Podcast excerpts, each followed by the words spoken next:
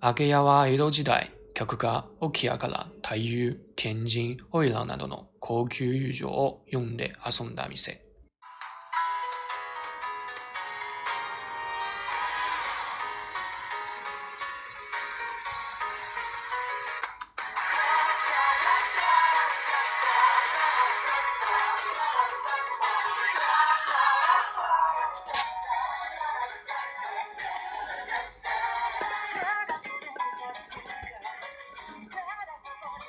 那《鬼灭之刃》第二季油锅篇大家都看了吗？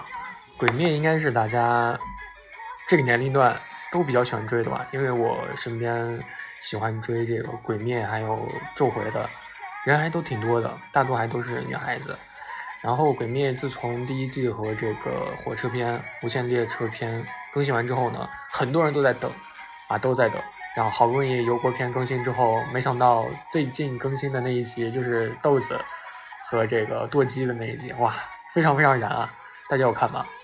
然后今天呢，想和大家说的就是《鬼灭之刃》第二季油锅篇啊。油锅篇呢是二零二一年，也就是去年的年底十二月的时候开播的。大家有没有开始追这个番啊？我呢是一集都没有追啊。我个人看番的习惯呢是一般啊，更新完我才看，因为一周等一次真的太煎熬了，干脆就是直接等完。然后以至于我现在无限列车篇都没有看，因为他们说无限列车篇呢，这个大哥死了嘛，所以我个人觉得还是有点悲催的。那今天呢，就给大家讲一下有关于油锅的这个事情。可能很多人呃追这个番的人都知道这个油锅啊，但是我个人就第一印象看到这个油锅篇的时候，我还说，哎，怎么《鬼灭之刃》第二季变成了一个美食片？听他们说起来的时候，油锅啊，但是这个油锅呢，并不是炒菜那个油锅啊，而是油呢是游戏的油，锅呢是这个锅进的锅啊，啊，油锅。可能很多人不清楚这个油锅是什么啊，其实我最开始也不是很了解这个油锅啊，我也挺懵逼的。我说第二季好好那个名字怎么叫油锅这么一个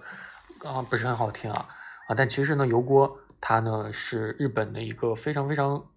重要的一个区域一个设施，也就是。节目最开始的时候，大家听到的我那句话就是这个“洋屋”。那油锅呢，可以叫做洋屋，洋就是扬州的洋，屋就是屋子的屋啊。独奏阿给亚这个洋屋呢，它是在江户时代的时候啊，由一种客人经营的一种置屋啊。一般呢，他会叫这个太夫啊、天神啊、当时的这个花魁啊等等，就这种高级的游女。一起去玩的这种店，其实也就是大家现在比较了解的一个词，也就是日本的这个风俗区，也是当时这个江户时代官方认认可的一个风俗区。那本季的舞台呢，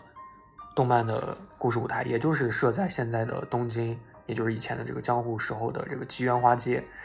那本季动漫当中的这个吉原花街呢，也是一个真实存在的地方，也是当时特别特别具有代表性的一个油锅洋屋啊，号称呢是江户时代最大的花街。江户时代呢，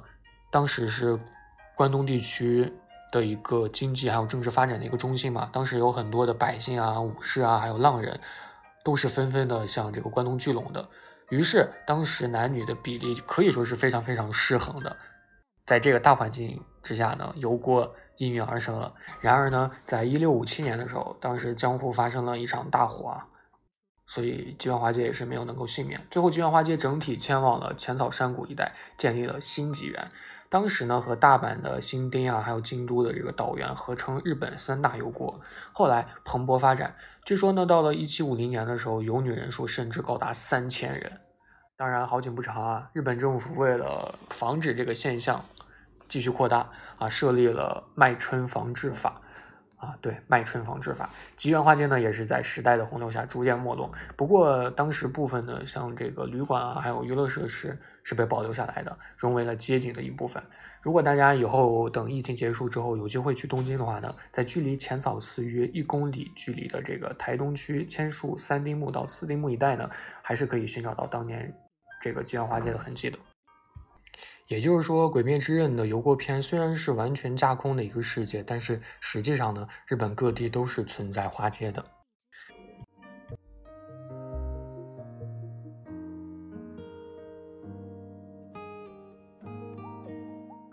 啊，稍作休息，接下来给大家介绍的呢是，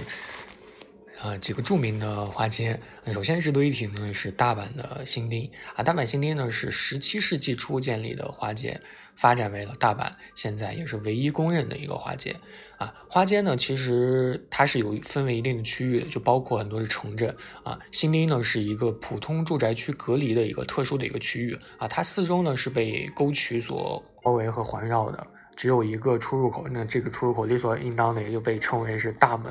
啊。据说呢，这个大阪新町的，呃，阿给亚的，就是洋屋的流程呢是堪称一绝的。你看，在这里重新和大家说一下这个洋屋啊，洋屋呢其实，呃，它主要就是相当于一个中介。现在很多日本的街上，大家都能看到那个无料案内，这个案内呢其实也就相当于是这个中介的意思啊，一个意思。以前呢是洋务，现在是无料案内啊啊，在日本的这个客人呢啊进入花街之后呢，会指定一个高级的娼妓啊，作为就是陪有一套这个洋务的一个流程。首先呢，客人要先找到这个阿给亚，然后其次设宴呢去请这个艺妓表演花钱的，然后洋务的老板娘呢会不动声色的去打探其的身份，以及根据其出手的这个阔绰程度啊。请出一些适合的这个高阶的娼妓，并且呢，这个高级娼妓呢有拒绝客人的一个权利啊。当时还是比较这个公平起见的。然后节目最开始的时候，我所说的天神啊，还有像这个太夫啊，这些呢其实都是这种娼妓的一个等级啊。进世中期以后呢，大阪新町呢也是因为这个私娼街的兴起，后来逐渐走向了衰退。也就是说，作为一个大哥，已经罩不住这个区域了，小弟们都跑了。还有一个比较著名的呢是长崎丸山啊，长崎丸山呢是成立于岛原起义之后的宽永十九年，也就是一六四二年。现在的这个长崎市呢，丸山町还有这个纪和町是当时的这个花街柳巷，可以说是妓馆是众多的啊。这里呢以长期贸易的商人们为服务对象，可以说是十分的繁荣，并且呢与江户的吉原啊、京都的岛原齐名，人尽皆知啊。长崎呢，它为什么要提这一嘴呢？它其实有一个地方是比较。和其他地方不一样的，因为长崎是日本锁国期间呢唯一开放的一个港口啊，所以呢出现了唐人行、荷兰行啊。唐人行、荷兰行其实就是以国人为服务对象的，还有和以荷兰人为服务对象的这种娼妓啊。当时有很多这个富裕的外国人提供经济援助啊等等，所以丸山的这个娼妓的衣着的华丽程度呢，可以说在当时的日本是首屈一指的，当时是非常非常的牛逼。嗯，说了两个比较出名的。就是个人比较感兴趣的两个这个花街之后呢，其实还有很多，真的花街当时是特别特别多的。从这个娼妓人数就可以看出来，这个娼妓当时是可以是当时武士啊、浪人都会去的一个地方。所以早在开播之前呢，《鬼灭之刃》油锅篇的故事背景，很多家长当时就认为是少儿不宜的，就是作为一个动漫啊，应该严格的控制这个等级。然后，但是后来发现播出之后，剧情重点并没有太多的就是越线之处。啊，所以花街这个东西呢，作为日本文化的一种，今天也是想给大家来普及一下，非常值得大家去了解一下。因为作为一个，其实很多国家都有的这样的一个区域吧，设施，其实每个国家的这个应有的一个特色还是不太相同的。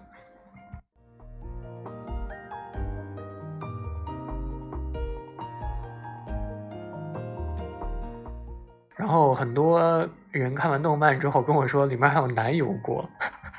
这个还挺奇特。男油锅其实就相当于那种，对吧？就是可能有那种龙阳之好的那种人，还是有那个油锅的。然后油锅片的开头其实据说是很逗啊，我还没有看。据说油锅片开头很有趣。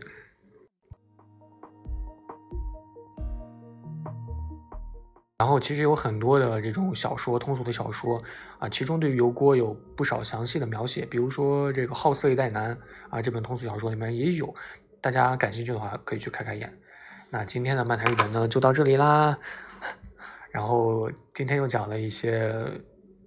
新鲜的事情，那我们下期再见了，我是川，拜拜。